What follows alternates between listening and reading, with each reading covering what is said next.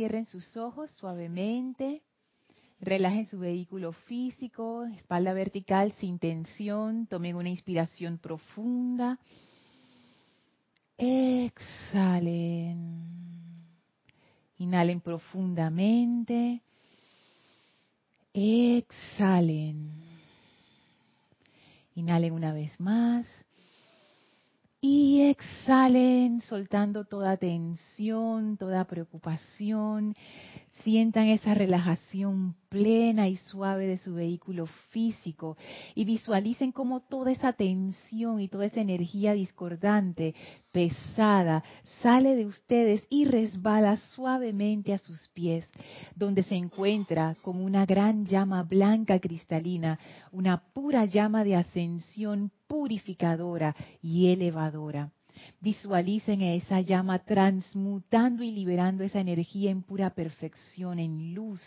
Y esa llama ahora va subiendo desde sus pies hasta su cabeza, dejándolos dentro de un gran pilar de fuego blanco.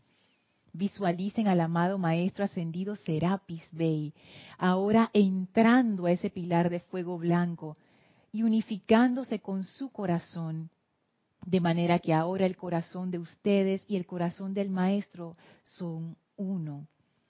Sientan esa poderosa energía bollante, ese amor ilimitado, victorioso, invencible, esa energía purificadora tan bella del amado Serapis Bey que ilumina nuestras vidas, que va sanando y liberándonos y visualicen y sientan cómo el maestro ahora empieza a expandir su conciencia de sanación, de purificación y elevación a través de nuestro vehículo físico. Y expande su conciencia a través del vehículo etérico, expande a través del vehículo emocional, expande a través del vehículo mental. Y ahora el maestro expande aún más su conciencia hasta cubrir nuestros, nuestros siete vehículos y estamos en unicidad ahora con la presencia de vida una. Sientan y visualicen esa unicidad en su corazón con el maestro Serapis Bey, con la fuente de vida una, con sus vehículos. Son ahora una sola llama de pura ascensión.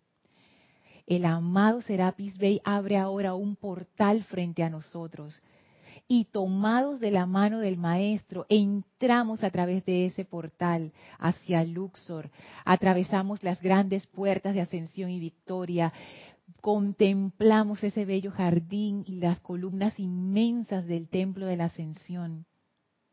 Subimos las escalinatas, atravesamos el primer templo, atravesamos el segundo templo, entramos al tercer templo y en la pared del fondo se abren las puertas corredizas al cuarto templo entramos al cuarto templo, esa habitación sin paredes, blanca, resplandeciente.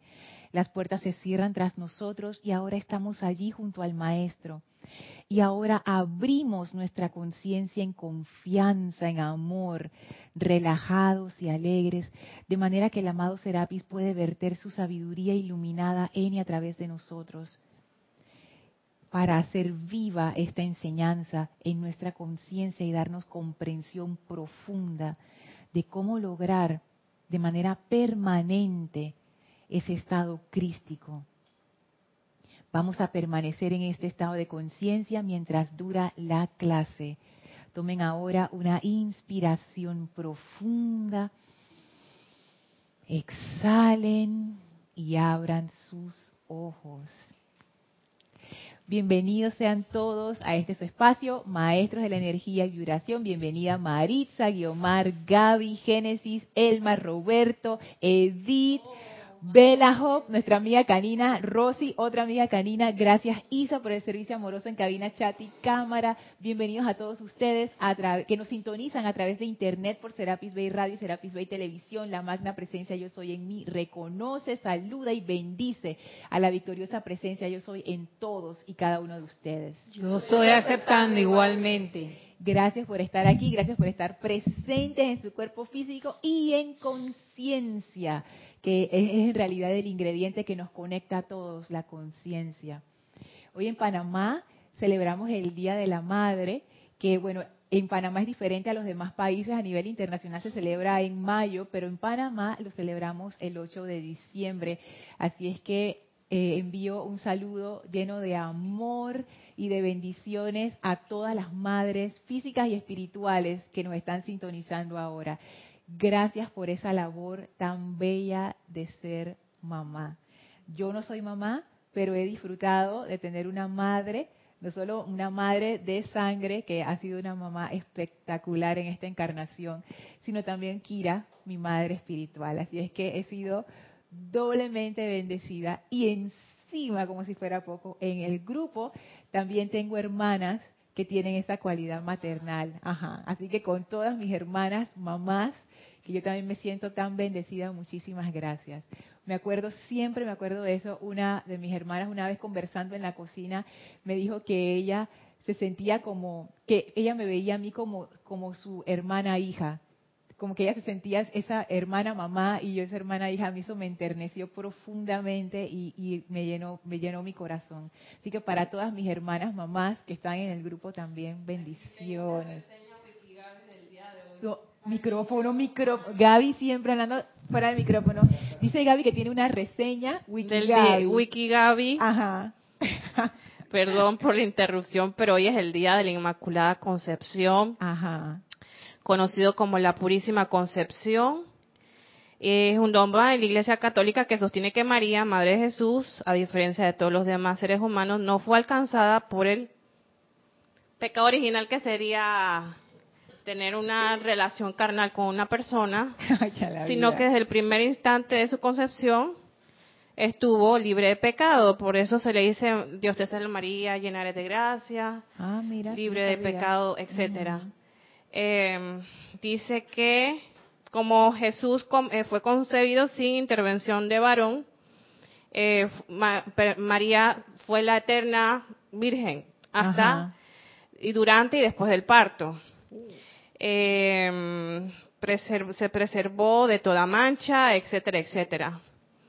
Y bueno, eh, llena de gracia, um, por siempre, forever and ever, multi-ever, universalmente, ella única.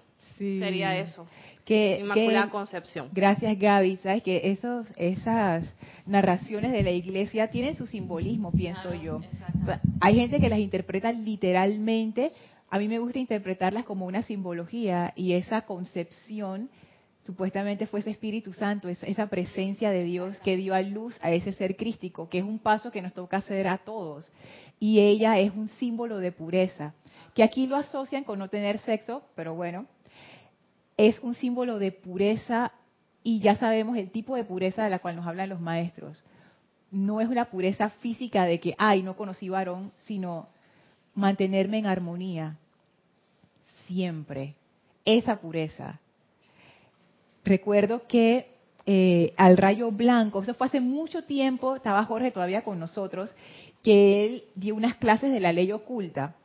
Y entonces él decía que al cuarto rayo se le conocía como el rayo de la armonía a través del conflicto. Y a mí eso se me quedó. Y yo pienso que efectivamente es, una de las esencias del cuarto rayo. Que a pesar de todo lo que ocurre a nuestro alrededor y todas las cosas que puedan estar pasando, sostener la armonía es como quien dice la victoria del cuarto rayo. Así es que yo veo que esa pureza que representa la amada Madre María es lo que permite que al final tú encarnes esa conciencia crística. Y de hecho está relacionado con lo que vamos a ver hoy. Una de las cosas que a mí me llama la atención del tema que hemos estado tratando es por qué ese tema salió a relucir en el cuarto templo y no en el primer templo, porque hemos estado hablando mucho acerca de la voluntad versus la programación. Que si uno se deja llevar por su programación, es como la personalidad actuando. Y fíjense que estaba pensando en eso. Escuchen eso y díganme qué les parece. La personalidad es el modo en que actuamos cuando nos dejamos llevar por las programaciones. Yo estaba pensando en eso, bueno, esa personalidad que tanto hablamos y que a la cual los maestros se refieren, puede ser eso, puede ser que eso es cuando estamos en piloto automático, pero ese piloto automático él tiene un montón de, como el de, un avión, esos son un montón de programas que están dentro de la computadora del avión que permiten que ese piloto sea automático. pero ahí dentro hay un montón de instrucciones que le dicen al avión qué hacer. Cuando tú te encuentres este parámetro, haz esto. Cuando tú te encuentres esto, haz lo otro. Y en nuestro caso, si no hay esa, ese, ese componente de estar despierto, es como si tú estuvieras dormido y tus vehículos están en automático. Entonces ellos están siguiendo la programación que ahí está. Y dependiendo de cómo tú fuiste programado y qué programaciones uno aceptó, así mismo uno se comporta. Entonces pensaba mucho en eso. Por ejemplo, cuando uno se disgusta, a mí eso me ocurre eh, cuando conozco gente que yo de una vez critico y juzgo porque son muy distintas a mí. Entonces, ay, pero ¿qué le pasa a fulano de tal? ¿Por qué no puede ser asá? Ahora yo me estoy dando cuenta, eso es una programación. Es una programación. Tantas otras cosas, cosas que a uno le molestan, eh, características de, de uno mismo, todas son programaciones y la programación no es ni mala ni buena, es simplemente la forma en que operan los vehículos inferiores. El problema es que si uno es inconsciente de eso, así mismo de inconsciente es la vida de uno. Y es importante darle dirección. ¿Tú quieres decir algo, Gaby? Sí, también los gustos, los gustos en las comidas, como te dije, el banano, no. Gaby, ¿lo puedo decir? No, sí, lo que pasa es que a mí no me gusta comer banano. Pero sí te gusta en batido. Pero me gusta en batido. Pero no comértelo directamente como una ah, ah. fruta. Y esas son las cosas. Por ejemplo, antes a mí no me gustaban las pasas, ahora sí me gustan. Pero antes a mí me gustaba el pan de pasas y yo le sacaba las pasas. Son las locuras de uno. O sea, tú hacías eso, imagínate. Ay, encontré a alguien igual. Y también, por ejemplo, el jugo de manzana no es mi favorito, pero a mí sí me gusta comer manzana. Entonces, todas esas, esas tuteritas, pues, que, que al final hacen tu personalidad y, y eso no es ni malo ni bueno, es, simplemente cosas, pues, que se te fueron pegando y que uno fue desarrollando y listo. Tú eres al revés, Edith. Te gusta el jugo de ah, te gusta el jugo de manzana, pero no te gusta la manzana. Mira, es que tú estas cosas que también son hasta divertidas porque es debería ser, ah, mira esto. Ahora que lo estoy viendo. Ahora mismo nuestra personalidad es una expresión de nuestra programación. Mi, mi, hipótesis es que cuando seamos esa presencia crística, nuestra personalidad va a ser una expresión de nuestro ser crístico, no de la persona, no de la programación. Entonces es interesante porque la personalidad realmente es una expresión de ese centro del cual tú estás funcionando. Y si el centro es pura programación, tu personalidad es una expresión de esa programación. Y si el centro es la presencia, tu personalidad es una expresión de esa presencia. Entonces, fíjense, ¿por qué estamos viendo ese tema ahora en el cuarto templo? Se me ocurre que es porque en este templo es donde uno empieza a asumir la presencia crística.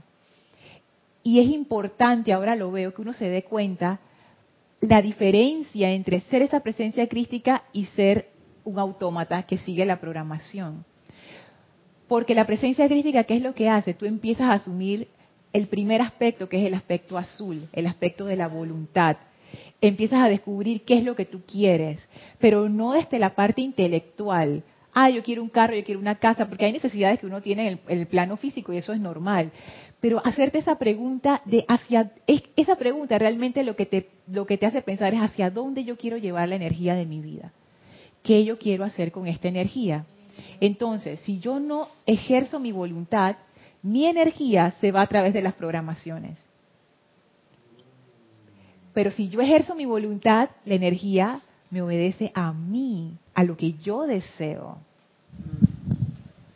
Por eso la importancia de la meditación o, de, o de enfocarnos nuestra atención en el santo ser crístico, porque en la medida en que más enfoquemos nuestra atención en el santo ser crístico, estaremos haciendo una buena inversión de la energía. O sea, esa es una cuota diaria que se nos da. Eh, ¿Cuánto? Tanque lleno de 95 octanos de, un sedán. Tú tienes que gastarlo. O sea, tú tienes una ruta que seguir. Al final del día, luego tienes que gastar.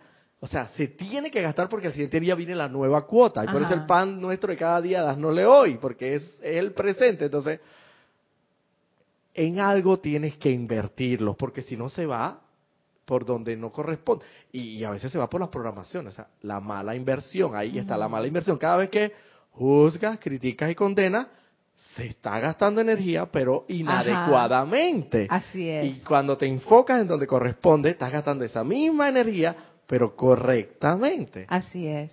La energía es la misma. Y si y la energía, que esto es algo que a mí me quedó mucho cuando estuvimos dando el segundo templo con el maestro ascendido Lanto, que ahí fue como que, ah, yo lo comprendí. Él decía, la energía, la sustancia universal, ella no actúa a menos que una, una un ser autoconsciente la dirija. O sea, si tú no le dices qué hacer, ella no hace nada. Es como si fuera una piscina. Tienes todo este reservorio universal de energía, pero ese reservorio no se manda. Tú lo tienes que dirigir. Y por eso se dice que ella es obediente.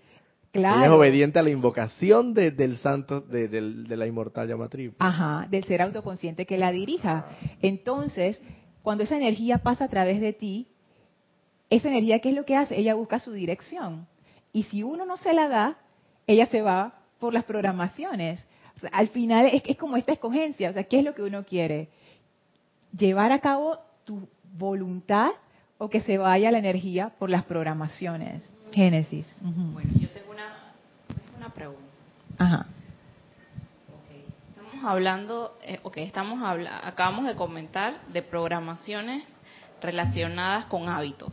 Ajá. Pero cuando, cuando suceden eh, que en que son programaciones de cosas o tendencias que no sé cómo te lo puedo plantear, eh, no sé cómo si, eh, circunstancias o episodios que se te presentan en la vida que a tu abuela le pasó, que también tu mamá era así, y, por ejemplo, o sea, se repiten en tu vida.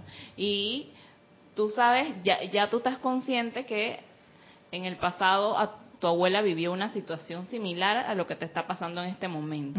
Y si te vas más atrás, o sea, es que a tu mamá le pasó y también a tu abuela le pasó y, varias cosas. Y yo lo digo porque a mí en mi vida personal yo lo he notado y yo estoy clarita.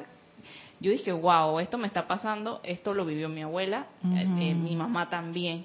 Y te vas mucho más atrás, a mi bisabuela también tuvo una situación, tuvo situaciones similares, ya sea relacionadas con la casa o situaciones wow. específicas. Es que eso está súper interesante. Entonces, ¿cómo es, yo no te creas a mí, yo dije, wow, ¿cómo me libero yo de esta tendencia? Porque ya no, porque ya no quiero que se repitan más en mi vida, ni y no quiero que le pase a mi hermana, porque mi hermana tiene 18 años, ella está empezando apenas a hacer, o sea, al mundo este de la madurez y que se le repitan la historia de nuevo a ella con el mundo de las parejas, con el mundo de tendencias, entonces Sí. Yo dije, wow. Mira, ya has tomado el primer paso. El primer paso es que tú te hiciste consciente de que eso es una tendencia que ha estado en tu familia. ¿Tú quieres decir algo, Guiomar? Sí, Yo a decir en relación a lo que está diciendo Génesis. Estoy recordando que en Venezuela un sacerdote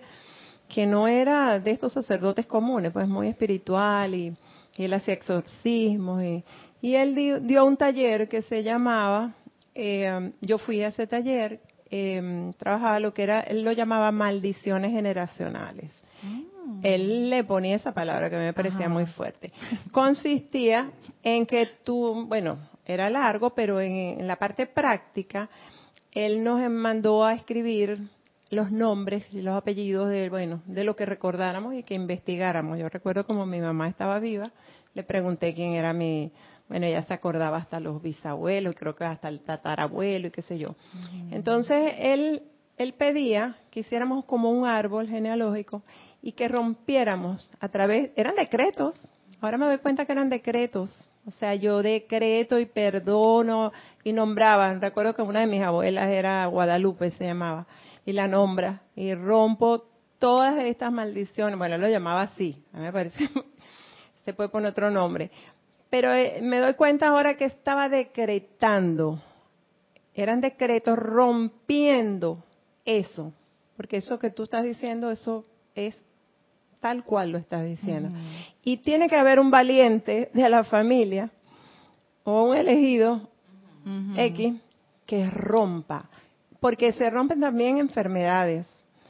Se transmiten eh, problemas psicológicos. Sí de todo. Sí. Entonces, esa es una manera bien interesante de, de romper. Yo lo hice en ese entonces y lo averigué. Tenía mi mamá viva y me, me dijo, se llamaban los tatarabuelos. Y yo dije, bueno, no sé, porque yo no sé qué hicieron ellos, pero yo rompo y hasta. Y de verdad, bueno, yo los recomiendo. Fíjate que qué interesante, porque es justo el mismo mecanismo. ¿Por qué eso se está repitiendo en tu familia? Uno pudiera decir que es que ese es el karma de esa familia. Pero fíjate, en realidad no es tal cosa, porque cuando uno piensa en karma, uno piensa que es algo que alguien te pone. Dice ah, ese es tu karma, como si alguien te pusiera algo encima, que eso es tuyo. No es eso. Lo que pasa es que está dentro esa programación que puede ser, un- también le podemos llamar, como decía Valentina, patrones de conducta. Tu abuela tiene ese patrón de conducta que ella lo aprendió de alguien y se lo transmitió a tu mamá de manera consciente o inconsciente porque uno hace lo mismo, porque uno no se da cuenta. Y tu mamá te lo pasó a ti porque ese es el patrón de conducta que se pasa. Uno recibe patrones de todos lados. Y es cierto, si tú no te das cuenta, tú vas a repetir el mismo patrón. De, de la misma manera que tu hermana, si ya no se da cuenta de eso, lo va a repetir. Entonces, y entonces co- lo que hizo el, el- el sacerdote que tú estabas diciendo, ¿qué es lo que está haciendo? Está reprogramando. Eso es lo que hace un decreto. Y viene con el perdón. También. Todo eso está reprogramado. Estás reprogramando, esa es la palabra, reprogramando. Eso es lo que hacen las afirmaciones y lo que hacen los decretos. Tú empiezas a reprogramar y tú dices, no, yo no quiero seguir esta, esta, esta, esta línea, yo voy a seguir esta otra línea. ¿Y cuál es el aspecto que empieza a nutrirse allí? El aspecto voluntad, que era lo que estaba hablando. Si tú no haces algo, la energía se va por las programaciones, se va por los patrones de conducta, se va por los hábitos, se va por las tendencias. Pero si tú haces algo, esa energía te sigue a ti. Y tú le dices a esa energía qué esa energía va a hacer. Y en un decreto, eso es exactamente lo que uno hace. En un decreto, tú le dices a la energía cómo ella se va a comportar y cómo tú quieres que esa energía se manifieste. Por eso que los decretos funcionan, no es porque que magia no sé qué, no. Es porque tú lo que le estás diciendo a la energía es, en vez de irte por acá, por la programación, vete por este lado y este es el resultado que yo quiero. Y uno está ejerciendo esa voluntad. Entonces ya tú te- diste el primer paso para salir de esa programación. La pregunta que Jorge nos hacía, ¿qué es lo que tú quieres? Porque esa es la otra. Está bien, no me quiero ir por acá, pero ¿y entonces por dónde sí me quiero ir? Porque si tú no le dices nada nuevamente, si tú no tienes una dirección y un foco, te- ella va a buscar. Ella va a buscar el cauce, el cauce normal. va a buscar- Tú tienes que buscarle el cauce, o sea, desviarla. Ese es lo que corresponde a ti, porque el cauce normal es las programaciones. Sí. Él se va a ir por el cauce normal. Y fíjate que cuando tú la desvías, por eso es que los maestros dicen tienen que sostener estos decretos. Porque si tú lo haces una vez, eso no es suficientemente poderoso para desviarlo por el cauce alterno. el Tienes que normal. darle, darle, darle, darle. Eso no es tan fácil. Porque ustedes creen que uno revierte a los viejos hábitos. Cuando uno comienza a cambiar, uno dice, no, yo voy a hacer esto diferente, tú lo haces un día, dos días, tres días, una semana y después lentamente uno revierte. Porque eso tiene fuerza, eso tiene un momentum. Y si mi aspecto voluntad empieza a debilitarse, que está relacionado con el entusiasmo, empieza a debilitarse, la energía que hace, ella empieza a volver A volver ese al cauce patrón, al, al cauce normal. Entonces tú lo tienes que de ponerle en otro cauce y decirle, esta es la dirección, esta es la dirección. Y cada vez que va para esta es la dirección. Y eventualmente ella va a agarrar esa nueva dirección. O sea, la energía, como decía Roberto, es obediente. Y los maestros también nos dicen, la energía, mira, la energía les hace caso a ustedes. Ustedes piensan que no, pero en realidad sí les hace caso. Nosotros pensamos que ah, nuestra vida es un caos porque los vehículos están desatados y la energía está como confundida. No, lo que estamos confundidos somos nosotros. Porque como no le ponemos dirección, ella está siguiendo los patrones de todo el mundo a tu alrededor. De lo que dice la tele, de lo que dice el presidente, de lo que dice tu vecina, de lo que dice el otro. Se, se va. Y, y entonces uno siente que uno no va para ningún lado. Exactamente. Porque no tienes la dirección, porque nunca has seteado cuál es la dirección primero eh, Isa que tenía un comentario después Gaby. Sí, Lorna, tienes un comentario de Sabino Izaguirre desde Matamoros, México. Dice, buenas tardes desde la presencia Yo Soy. Que el día sea hermoso para todos. Ay, gracias Sabino, Dios te bendice. Gracias.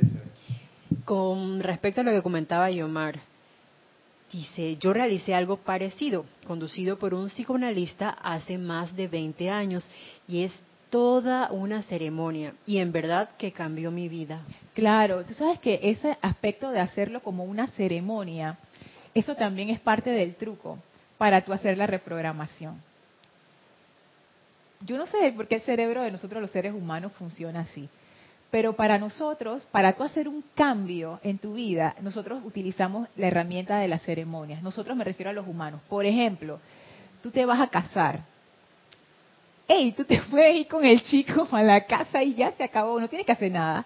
Pero ¿por qué uno hace una celebración? Y esto, dice Gaby que para hacerlo oficial, pero en realidad es, es que es un gran paso psicológico. Para hacerlo solemne. Eh, porque es parte es parte de, de, ese tránsito psicológico de que antes tú dormiste en tu cama con la, en la casa de tus papás donde tú vivías y ahora tú vas a vivir en otra casa con otra persona y tú vas a comenzar una nueva etapa de tu vida. También las graduaciones de secundaria, de universidad, también tienen esta parte de ceremonia. O sea, tú antes eras un estudiante y ahora vas a hacer una transición a ya no eres un estudiante las nuevas etapas, las nuevas etapas, los 15 años en Latinoamérica. Eras una niña, ya no eres una niña, ahora ya eres una adolescente, tú sabes, ¿no? Te cantan la canción. Pero micrófono, Gaby, yo no escucho. Y te cantan, te cantan la y canción. te cantan la canción. Y te cantan la canción esta de quinceañera. Ay, ya Ah, la no, vida, sí, sí, Dios sí, sí. santo, ya lo acabo de ¿La recordar. nube azul? No. el- el- Chayanne era. Era de una novela que se llamaba Quin- Maritza, di que esa misma. Quinceañera, Ah, quinceañera, Ah, quinceañera. esa, esa era otra más atrás. Era ok. una mexicana que era una novela que se llama Quinceañera. Ay, verdad. De hace tiempo, con un montón de actrices Wow. que no están ahorita mismo. Ok. Entonces, pero es eso, ¿no? Cuando tú quieres hacer un cambio, porque porque ustedes creen que las resoluciones del, del primero de enero, porque haces una celebración para dejar el año anterior, comenzar el año nuevo y eso te da como eso es como un reset realmente. Tú te reseteas ahí en las ceremonias, tú haces un, reseteo. Dije, antes yo estaba aquí y ahora estoy acá. Entonces las ceremonias cumplen esa función. Es, es pura cosa psicológica de, de cómo funcionan los cuatro vehículos inferiores. Y lo importante aquí es saber, y esto a mí me impactó, Génesis, porque me di cuenta, o sea, si yo no hago nada, toda mi energía, los nove- la gasolina de los 95 octanos, Sí, se va a ir por- por, por los hábitos. Entonces yo me pongo a pensar, tomando este ejemplo, ¿sabes lo que yo estaba visualizando? Yo que tengo un auto, lleno, mi tanque lleno, entonces empiezo a dar vueltas, vueltas, vueltas por las mismas calles, los mismos sitios, y yo soñando con ir allá a esas montañas que yo veo y el camino que sube por allá, y yo dije, oh, algún día, pero sigo dando vueltas en las mismas calles, en los mismos sitios, y nunca, nunca voy a ningún lugar diferente, siempre llego a los mismos O lugares. siempre te vas para el gueto en vez de las montañas y esa vaina. No, no. Dice, dice, es otro nivel. o sea, dirección contraria totalmente. Sí, porque tú sabes que, y eso es algo muy interesante, hay veces que tú quieres cosas en tu vida y tú quieres hacer un cambio. Y tú dices, yo quiero hacer este cambio. Sin embargo, tú sientes como una resistencia interna. Y tú no sabes por qué. Si esto es algo bueno para mí, ¿por qué siento esta resistencia? Y esa resistencia se manifiesta de muchas maneras. Se manifiesta como procrastinación, letargo, te da, no te da entusiasmo, ay, no tengo ganas hoy. Y es eso. Es eso precisamente, que necesitas esa fuerza suficiente porque estás yendo en contra de tu programación y de tus patrones de conducta. Hay patrones de conducta que nos ayudan, hay patrones de conducta que no nos ayudan. Y hay metas que nosotros tenemos y que vamos, eh, como quien dice, despertando en nuestras vidas, que se van a poner en contraposición con algunos patrones de conducta muy fuertes, que si uno no rompe eso, uno nunca logra nada. El clásico, que por lo menos, pues tú tienes se- 60, 70 años que yo he visto señores que todavía a esa edad van a la- han ido a la universidad. Sí. Y dice, pero ya tú, ya tú estás muy viejo, ya tú tienes 70 años, ya tú no estás para ir para la universidad. O sea, rompe, rompe, ellos rompen ese patrón. Sí. Sí. que la mayoría de las personas sabemos lo que queremos y nos las pasamos, como dices tú, dando vuelta de repente. Entonces, el- la- tú hablabas de la voluntad. ¿Qué papel tan importante de la voluntad? ¿Qué energía tan poderosa? Porque es lo que te lleva justamente a realizar eso. Pues tú puedes pasarte toda la vida dando vueltas y gastando la gasolina, o, ay, yo sí, yo quiero estudiar tal cosa que puedo hacer.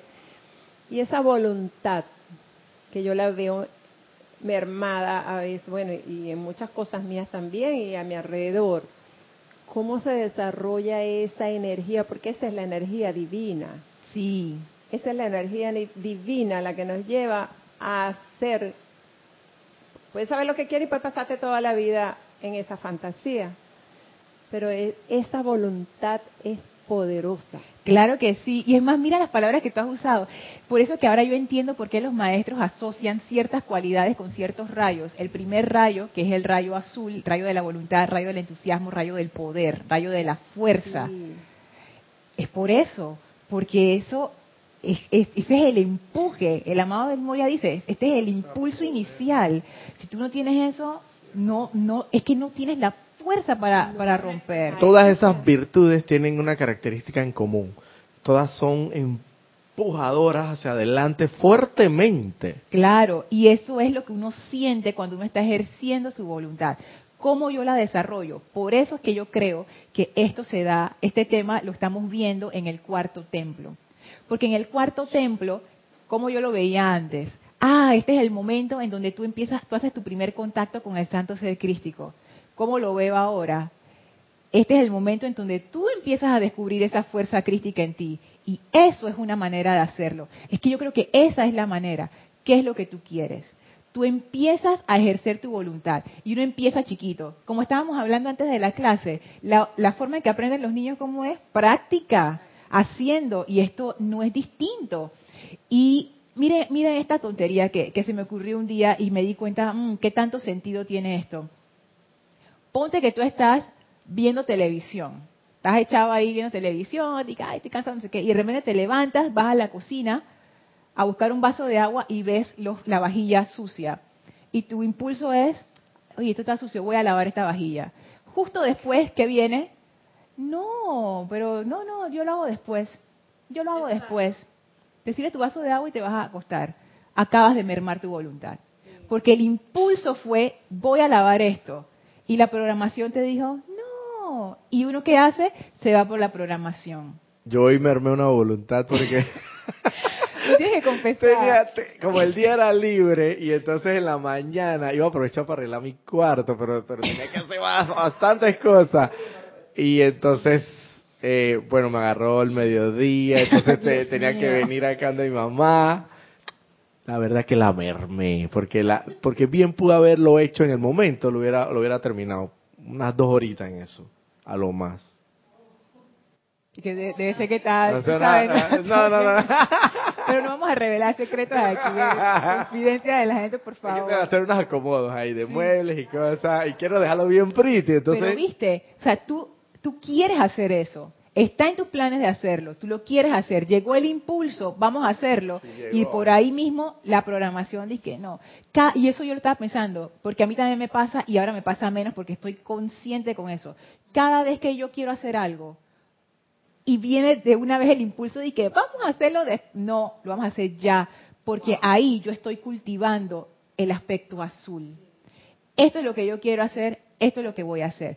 Otra forma de cultivar el aspecto azul. Tener claridad de qué es lo que yo quiero, ser clara con qué, es lo que yo quiero. El día de hoy, ¿qué es lo que yo voy a hacer? Y yo hago mi lista de todas las cosas que yo quiero hacer el día de hoy. Y las voy haciendo, ta, ta, ta, ta, ta, ta, y las voy tachando cuando las voy terminando, porque si no, el día se me va, es como tú dices, tú te levantas en la mañana, tú dices que voy a hacer esto, voy a hacer, de repente es el mediodía, es increíble cómo se te va el tiempo y no haces nada, llega la noche y tú dices, ¿qué hice hoy? Y no es para uno presionarse ni para autoestresarse, no. Es que es lo que estábamos hablando al inicio. Si tú no le dices a la energía qué hacer, la energía, ella va a buscar su cauce. Pero al final, que esa falta de dirección en, las vidas de todos nosotros los seres humanos es falta del aspecto azul. No estamos acostumbrados a ser los comandadores de nuestra energía. No, no, no sabemos. Él, él mi primero que tenías algo que decir, Elma, y después Gaby. Sí, nada más, eh, en antes le explicaste, estar consciente. Porque en el momento que yo no estoy consciente, yo no tengo voluntad, porque me estoy dejando llevar por la programación. Exacto, eso, eso mismo, eso mismo. Por eso es que hacer conciencia es importante. Y fíjate que eso puede ser un proceso hasta doloroso, porque tú necesitas examinar. Y esa pregunta, para nosotros estamos en la enseñanza, ya es común. Y uno se pregunta, ¿qué, ¿qué estoy haciendo con mi vida? ¿Para dónde yo quiero llevar mi vida? Todas estas preguntas nosotros no las hacemos. Mi vida es lo que yo quiero que es, cómo yo me siento. Pero yo me doy cuenta la mayoría de la gente nunca se pregunta eso. Tú simplemente sigues los patrones y tú ni siquiera sabes que son patrones. Tú los sigues, los sigues, los sigues y haces todo lo que la gente espera de ti, lo que tus padres esperan, lo que tu colegio espera, lo que tu jefe espera, lo que todo el mundo espera, lo que tu sociedad te espera que tú hagas, y tú te vas por ese cauce y nunca lo cuestionas. Nosotros hemos aprendido a cuestionar esas cosas, pero no todo el mundo lo hace. Entonces, es, pero ¿por qué no? porque es difícil. Es difícil cuestionarte después de haber invertido 15, 20, 30, 40, 50, 60 años de tu vida en algo, es cuestionarte, ¿yo realmente quería ir en esta dirección o no? Hacerte esas preguntas son duras, pero es que ese aspecto de comandar tu energía, si tú no lo haces, lo hace otro. Es así de sencillo. Si yo no estoy comandando mi energía, mi energía se va a botar por ahí. Y ella sí va a realizar cosas a través de mí y sí vamos a tener logros, por supuesto. Pero ¿qué pasó con la dirección detrás de eso? O sea, ¿son los logros que yo quería tener o son los logros producto de mi programación? Y otra cosa que también veo que la energía que nosotros invertimos diariamente y que se nos da la cuota, una cuota aparte determinada, los maestros ven cómo tú la utilizas y en base a ello ellos te dan una red, si, si la utilizas bien, porque te van probando, ¿no? Vamos a ver, vamos a darle su, tanque lleno para ver. Para ver cómo, cómo utiliza esa, si va para la montaña o se va para el gueto en automático.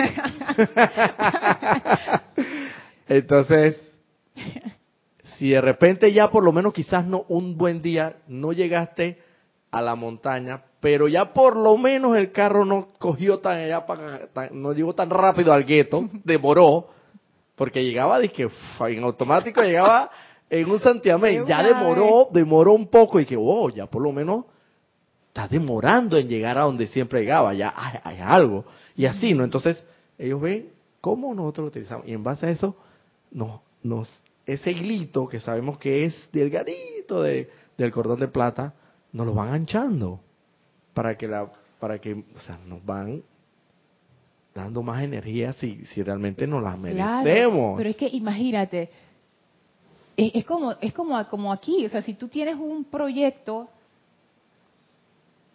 ahí la gente te financia, tú vas al banco para que te financie, tú consigues inversionistas para que financien tu proyecto. Imagínate que tú tienes una empresa de tecnología, que tú quieres hacer no sé qué cosa, y tú buscas tus inversionistas y la gente invierte en ti, eso te da energía. Pero si tú no tienes nada y tú vas a buscar a alguien que te dé plata, ¿cuánta plata te van a dar y qué coja, señora? 25 centavos. Para que se compre una, una, una gaseosa por o ahí. Si, o si de repente sí tienes, pero tienes un proyecto que, que, que no convence, o sea, que no, que la gente a, los, a los que tú quieres que te financien, por así decirlo, no, no le ven mucho futuro. Por eso, entonces yo pienso... Puede ser, ¿no? El caso. Entonces yo pienso en eso, en la energía de los maestros. Si ellos van a dar una cuota más que ordinaria, es porque tú ya tienes un plan, ya tú sabes para dónde va, qué es lo que tú vas a hacer, cómo lo vas a hacer, tú nada más necesitas la energía. Ahí sí.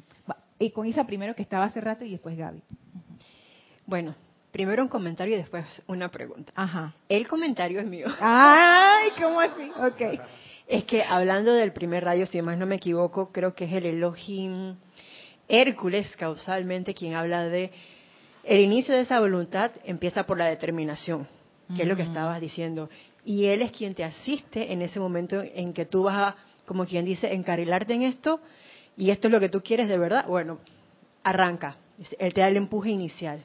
Con esa, pero después que tú estés determinado a hacer lo que tú quieres. Ajá, y esa determinación en mi libro significa que yo estoy haciendo lo que estoy diciendo. Porque la determinación no es que yo hice un plan en, una, en una servilleta de que este, este es mi plan y esto es lo que yo quiero hacer y después engaveto la servilleta, por ahí se me olvidó. Determinación, ajá, la determinación es esto lo que voy a hacer y empiezo ya. Ya empecé. No dices que voy a esperar que la... No, ya empecé a hacerlo. Y te mantienes en eso. Eso es determinación. Por otro lado, Salomé Corbalán desde Australia dice, Dios les bendice, hermanos, un gran abrazo de amor. Bendiciones, Salomé, saludos. Dice, ¿será la programación o la flojera? ¿O ser flojo es programación? Sí. Tú sabes que, que sí, puede, sí, puede ser programación y también puede ser una manifestación de resistencia. Porque hay veces que uno no quiere afrontar ciertas cosas en su vida y una manera como de desviar eso es que, es que ay, tengo pereza, ay, no quiero hacerlo, pero en realidad no es que tú seas flojo, es que no quieres, es que realmente no lo quieres hacer. Entonces eso es como una manera de tú mismo autoengañarte y decirte, no, después, ay, que no tengo ganas, ay, después. ¿Y qué es lo que ocurre ahí? Es que hay una resistencia adentro. Hay una de tus creencias o de tus patrones de conducta, algo que está interfiriendo directamente con eso que tú quieres. Entonces, lo que necesitas hacer es desenterrar qué es lo que está causando esa resistencia.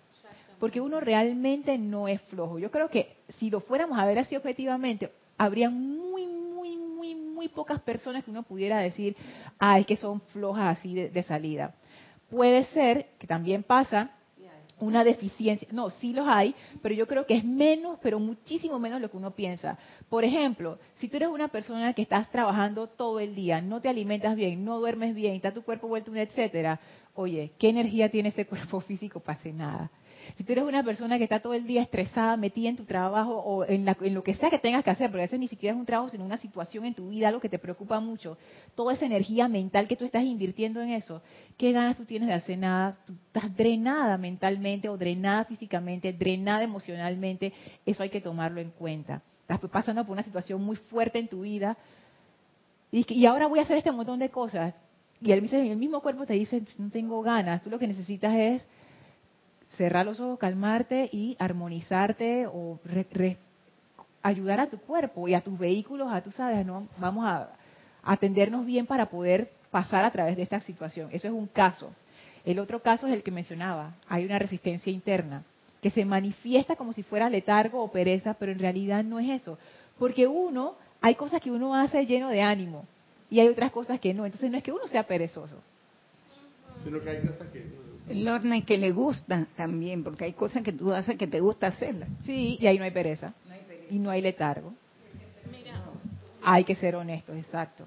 Tú sabes que esas programaciones, ahora que no te estoy oyendo hablar, van a impedir siempre que tú hagas la voluntad de la presencia. El propósito real, siempre esas programaciones van a impedir que eso se dé. Esa voluntad y esa ese ímpetu del rayo azul eh, está intrínseco en cada uno, pero a veces le damos mucho poder a esas programaciones que vienen de todas partes y no van a permitir que eso se dé. Ese es el propósito de las programaciones es que las cosas no se den. Ahí tú tienes que elegir realmente en purificar, purificarte mucho y que baje realmente la idea. Tú sabes que esto es lo que yo voy a hacer. Como que hace un clic aquí. Ah, esto era lo que yo estaba buscando. ¿Sabes qué, Gaby? Ahí hay un punto fino, porque fíjate, las programaciones en sí no es que no te están ayudando. Vamos a hacer este caso. Imagínense que nosotros viviéramos en un planeta donde todo el mundo es amable y armonioso. Y todo es hermoso, armonioso y perfecto. ¿Cómo serían nuestras programaciones? Armonioso y perfecto. No, no, no. Armoniosas y perfectas. Armoniosas y perfectas. Ese, ese es un O caso. sea, ahí no habría nada que manifestar ningún, porque ya está manifestado, o sea, la, No, o sea, tú siempre puedes expandir Ah, más perfección. O sea, tú siempre puedes, como, como un maestro pianista, él siempre puede llegar a, a- a niveles más altos. es la armonía a través del conflicto. Pudiera ser. Necesitamos a veces el conflicto para llegar a la armonía. No sé, fíjate que yo, eso, eso en mi caso es debatible, pero no nos vamos a ir por ahí. Vamos a ver, vamos a ver por qué esto es así de, de los patrones. Si viviéramos en un entorno donde todo fuera armonioso y bello y perfecto, nuestros, nuestros patrones de conducta y las programaciones lo reflejarían. ¿Cuál es el problema? ¿Por qué eso es así? Porque los maestros nos dicen, ustedes dejaron de poner su atención adentro afuera. Entonces, dependiendo de cómo está afuera, así mismo está adentro. Los maestros dicen, eso está funcionando al revés. Ustedes deberían ser, dependiendo de cómo está adentro, mi voluntad, así mismo es afuera, que es la presencia comandadora. Pero como nosotros captamos todo de afuera, nuestros patrones reflejan afuera. El problema no, es, no son los patrones. El problema es que nosotros no nos hemos hecho conscientes y no hemos asumido nuestro, nuestra divinidad. El problema no son los patrones. Y si esos patrones están en contra o a favor, depende de cómo tú hayas sido programado. Hay gente que se crió en un entorno súper, súper ascensional. Y esas personas no encuentran obstáculos al momento de ellos de empezar a elevar su vibración y descubrir qué es lo que ellos quieren. Hay personas que se criaron en un entorno descensional completamente. Esas personas sí van a encontrar bastantes obstáculos para poder salir de eso. Pero los patrones no es que no es que te van a impedir, los patrones no te lo impiden. Lo que lo que lo que determina si uno llega es el aspecto voluntad. Sí, y yo digo y bueno, realmente sí es la voluntad. El problema también en nosotros es que darle la pelea a tu tendencia requiere disciplina. Entonces, no, no nos ponemos como con esa disciplina que se requiere manifestar la voluntad. No sé, creo que lo, lo, planteé bien. Sí, y fíjate que una cosa que a mí me está ayudando bastante a lidiar precisamente con eso es tener claro qué es lo que yo quiero y por qué yo lo quiero. De manera que es como si tú le metieras fuego a esa voluntad interna, de manera que en algún momento se empieza a ser más fuerte que la tendencia. Tú le empiezas a poner atención, atención, atención, y eso qué significa que le estás quitando atención a la programación. es, como es, es simplemente el control de tu energía, como decía Kira en su clase, dónde tú estás llevando tu atención, porque pasa y me ha pasado y me doy cuenta que eso es un error hay veces que uno piensa como, como, como decía Salomé, que, ay, es que yo soy floja. O, ay, es que yo, y eso yo lo decía de mí todo el tiempo, ya lo, ya lo paré en seco, así más nunca. Ay, es que yo no tengo disciplina.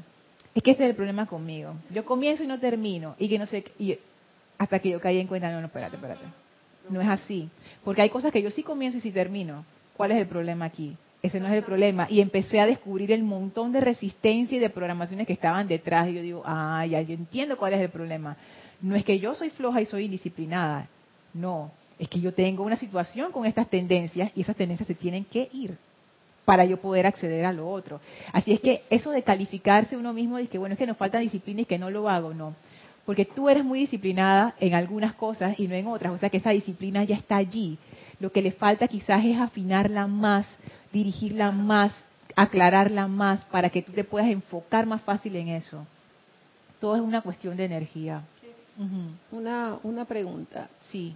O una interrogante. ¿Habría que diferenciar cuando es una programación o cuando tu energía, porque es un manejo de energía, o cuando esa energía la está manejando otras, otros entes fuera, como llámese sistema, gobierno, un hermano, tíos, etcétera. Entonces, hay que tener bien claro porque puedes creer que es una programación y no lo es.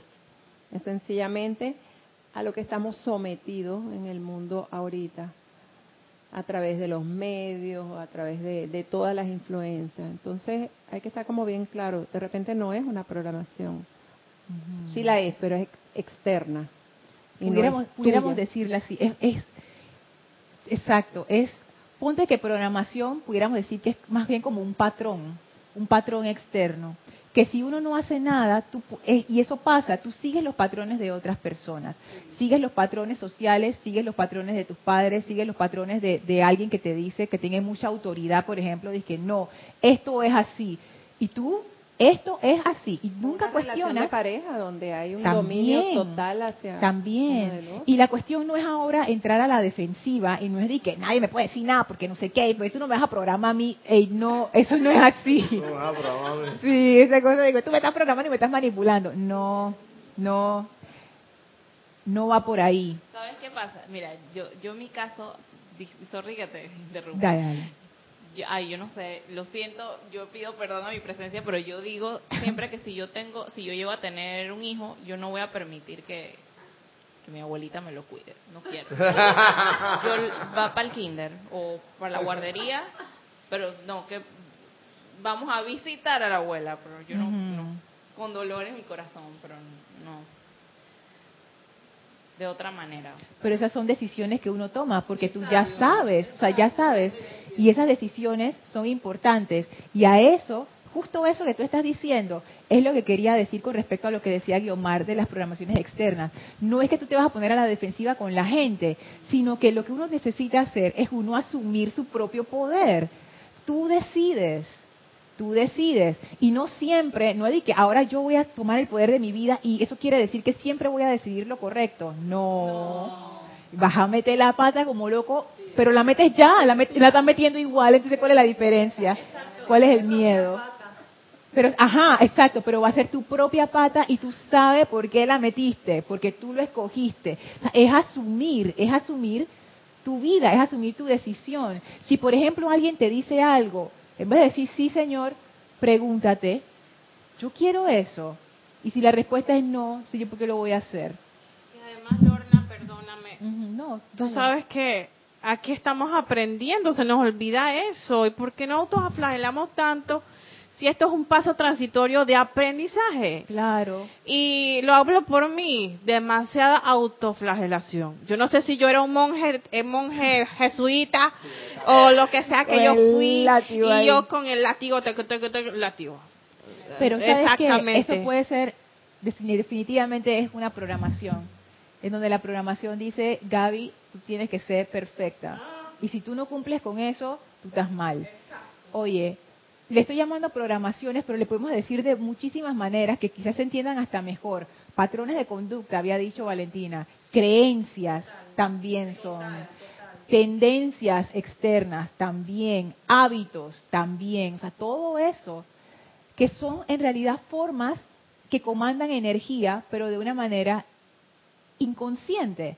Porque no es que una persona las está comandando, pero no una persona, un ser las está comandando, sino simplemente es, es un patrón. Y, y recuerden cómo los maestros dicen que vienen las cosas a la forma. Lo que piensas y sientes, eso traes a la forma. Lo que piensas es el patrón. Lo que sientes es la energía. Pegas eso, va para la forma. Entonces, realmente lo que yo me tengo que preguntar, y que está muy a tono con el cuarto templo, que tiene que ver con ese pegue entre el mental inferior y el mental superior, ¿qué patrones yo estoy energizando? Porque puede ser que yo esté energizando los patrones que no son. Pero ¿quién me dice a mí que esos patrones no son? Yo, exacto, Isa. Yo, mi ser, mi voluntad. La pregunta primigenia. ¿Qué es lo que yo quiero? Eso es lo que determina si ese patrón es válido o no en mi vida. Porque hay otra persona que ese patrón que a mí no me sirve, sí le sirve. Y nuevamente, lo que decía el amado Saint Germain, no dar consejos a otros. Yo qué sé si eso a esa persona le favorece o no. Eso depende de lo que esa persona quiera. Y como yo digo, como, como decía Gaby, que uno se autoflagela y en este que estamos aprendiendo, como yo sé si lo que esa persona va a hacer es un error o no. Hay veces que uno tiene que dejar que la persona experimente. Y hay veces que me ha pasado, yo pienso, mira, esta persona va a cometer un error. Y al final no, la persona quizás no le fue bien el resultado de, del logro físico, no, pero lo que aprendió, mira, está a otro nivel. Entonces ahí yo me pregunto, mira tú, ¿en realidad fue un error o no? O sea, es- es- son esas cosas que yo pienso que nos entrometemos en la vida de los demás porque nosotros no, no tenemos ese control sobre, sobre nuestra propia energía y todo el mundo se entromete en la vida de todo el mundo, pero nadie asume nada. Nadie asume su propia energía. Entonces, es- estamos, estamos- nos falta, nos falta todavía. Ay, Guiomar, Guiomar y, y, y Esa Génesis. expresión que dijiste de, de no aconsejar a otros, yo creo que los estudiantes de la luz no lo podemos olvidar nunca porque tiene tanta importancia, porque nos estamos metiendo en la vida de otro Así es. directamente. Estamos juzgando también y criticando y condenando, porque al tú decirle eso no es así, es así, creyendo de corazón que estás haciendo lo mejor, es algo difícil de aprender. A mí me ha costado, porque claro, en mi trabajo era de consejera, imagínate, prácticamente, entonces digo, ya va. Entonces es un freno bien importante que hay que poner porque es, es algo que, que no se nos puede olvidar porque es una tendencia natural a querer de verdad decirle al otro, aconsejarlo y, y supuestamente pobrecito, de buena voluntad y tú estás haciendo algo y es una metida de pata tan grande. Sí, fíjate que en ese caso de los consejos, yo, yo me he puesto a pensar en eso. Si tú eres consejera, ya sea psicólogo, médico, no sé qué, en ese caso la persona va a ti buscando una eh, un conocimiento experto, algo para salir de su embrollo. Ahí en ese caso es Salvo que te lo pidan, es que es diferente. Ajá, ¿no? Si te lo piden, ok, tú lo das, pero que de buenas a primeras nadie te pidió y tú ya te miras. Ese mira, yo en es tu el caso, caso. que tienes este problema, yo te quiero ayudar así porque si no haces esto, haces ta, ta, ta, ta. Eso no puede Ese ser. es el caso, exactamente. En el caso de que la persona va a ti y te, y te pregunta, mira, tengo esta situación, yo quiero saber qué tú piensas, bueno, tú le dices, pues, y que no te voy a decir, no. Y en el caso donde la persona realmente no, como que está perdida y busca ayuda, porque también se da, ahí yo pienso que la salida elegante es conducir a la persona a su propio corazón y hacerle la pregunta de vuelta, bueno, ¿qué tú piensas? ¿Qué, ¿Qué es lo que no te gusta? ¿Qué es lo que sí te gusta? ¿Cómo tú lo ves? De manera que tú no contestas a esa pregunta de qué tú deberías hacer, sino que tú vas guiando a la persona para que esa persona conteste su propia pregunta. Eso sería una forma elegante de hacerlo. Tampoco para, para decirle a la gente de que no te voy a decir nada y no sé qué, la persona queda de que ah, desamparada. Es- es el discernimiento, pero siempre llevando a la persona a su sitio de poder. ¿Qué es lo que tú quieres? ¿Qué te dice tu corazón? Y ustedes saben que uno siempre sabe. Uno puede estar confundido porque me ha pasado también. A veces uno piensa que sabe y no sabe. A veces uno cree que ya llegó, no ha llegado al sitio. Pero yo siento que en el fondo siempre hay como este esta voz o esta dirección que no se pierde. O sea, el corazón siempre sabe para dónde va. Lo que pasa es que no escuchamos. No nos escuchamos. Y actuamos en contra de nuestra voluntad. Bueno, terminamos a tiempo hoy. No sé, ¿hay otro comentario acá? No. Desde hace semanas, pero cuando les digo semanas, semanas, yo he abierto este libro que se llama Diario de Palas Atenea y lo tengo aquí porque quiero leerles algo y no acabo de leérselos. Vamos a ver si antes de que se acabe el año lo, lo- puedo hacer porque siempre nos vamos por, por otra línea y todas son importantes porque yo siento que esto es importante. Eso de empezar a, a descubrir nuestra voluntad es clave. Yo no creo que uno pueda hacer el tránsito por el cuarto templo, que es ese despertar crístico, si uno no empieza a descubrir eso dentro de uno, que es realmente despertarse, dejar de actuar por programación y empezar a actuar desde el corazón, des- desde el centro, desde el ser.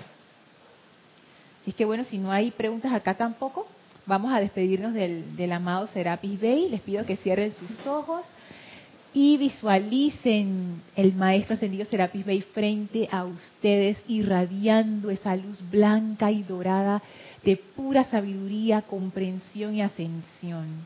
Visualicen al amado Serapis Bey ahora colocando su mano en nuestro corazón y activando esa poderosa llama triple, de manera que podamos descubrir más rápidamente cuál es nuestra voluntad, la manera correcta de hacerlo y el amor para llevarlo a cabo. Visualicen al amado Serapis Bey dándonos esa bendición especial en nuestra llama triple, de manera que sea más fácil comandar nuestra energía y saber qué es lo que realmente nuestro ser desea. Con gran reverencia y amor nos inclinamos en conciencia ante el Maestro y ahora nos retiramos del cuarto templo, nos retiramos del tercer templo, nos retiramos del segundo templo, nos retiramos del primer templo, descendemos las escalinatas, atravesamos el jardín, salimos por las grandes puertas de Luxor y a través del portal que abrió el Maestro, que ahora se cierra, regresamos al sitio donde nos encontramos físicamente y aprovechamos para expandir esa maravillosa radiación de pura ascensión y luz a nuestro alrededor. Tomen ahora una inspiración profunda. Exhalen y abran sus ojos. Isa, no, lo dije en la clase, pero quería decir también que si querían reportar su sintonía lo podían hacer. Si hay alguien que reportó sintonía, entonces si lo pudieras leer antes de cerrar la clase para enviarles bendiciones y amor, además de Sabino y de, y de Salomé. Tenías eh, conectado a Yari Vega. Ay, desde aquí de Panamá a Flor Narciso desde Mayagüez, Puerto Rico. Leticia López desde la, Dallas, perdón, Texas, Valentina de la Vega desde Madrid, España. Dios te bendice, muchísimas gracias por estar conectados, gracias a todos por su participación. Yo soy Lorna Sánchez, esto fue Maestros de la Energía y Vibración y deseo para todos ustedes mil bendiciones. Muchas gracias.